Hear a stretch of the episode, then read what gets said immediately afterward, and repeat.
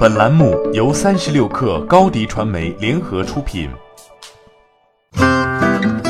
本文来自三十六氪见习作者邱小芬。近日，山西一名网约车公司创始人严宝才自杀的消息引发热议。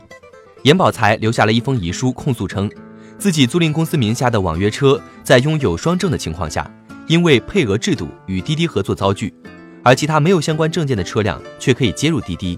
这也直接导致了严宝财公司的司机纷纷选择向公司退租，公司因此承受巨大经营压力。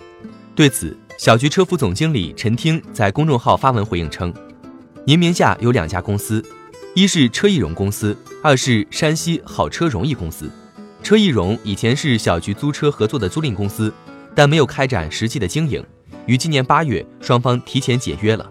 山西好车容易公司暂时没有与我们建立合作。”我们了解到，我的同事曾经接到过您的合作意向，但因为管理流程不完善，对接过程中我们婉拒了合作意向，但没有清晰的告知正式流程。同时，我们暂停了接受新增以租代购形式的车辆在平台上出租。对于严宝才提出的滴滴平台安全和司机问题，陈听称会持续在全国各地建立商家顾问委员会，共同服务好司机。在合规的问题上，我们一直在全力推进，确实还需要一定时间。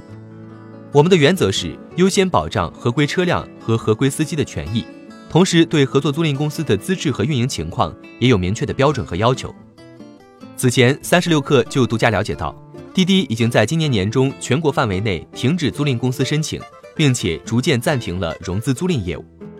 矛盾点在于，融租模式中，网约车运营商们为了把模式做轻，不买车，将车做成金融产品；司机们为了让车合规。往往接受高溢价租车的协定，而市场的容量是一定的。越来越多运营商和网约车平台的诞生，司机的收入降低，甚至出现无法覆盖原来的租车成本的问题。再加上监管等多方面的原因，没能运营好司机的融租模式，就像一颗定时炸弹，引发了一系列的社会问题。尽管滴滴等平台如今叫停了融租模式，既有的矛盾依旧没有得到解决。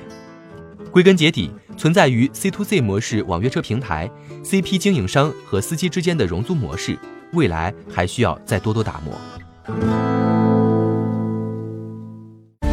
欢迎添加小小客微信 xs 三六 kr 加入克星学院，每周一封独家商业内参，终身学习社群，和大咖聊风口、谈创业，和上万客友交流学习。高迪传媒，我们制造影响力。商务合作，请关注新浪微博高迪传媒。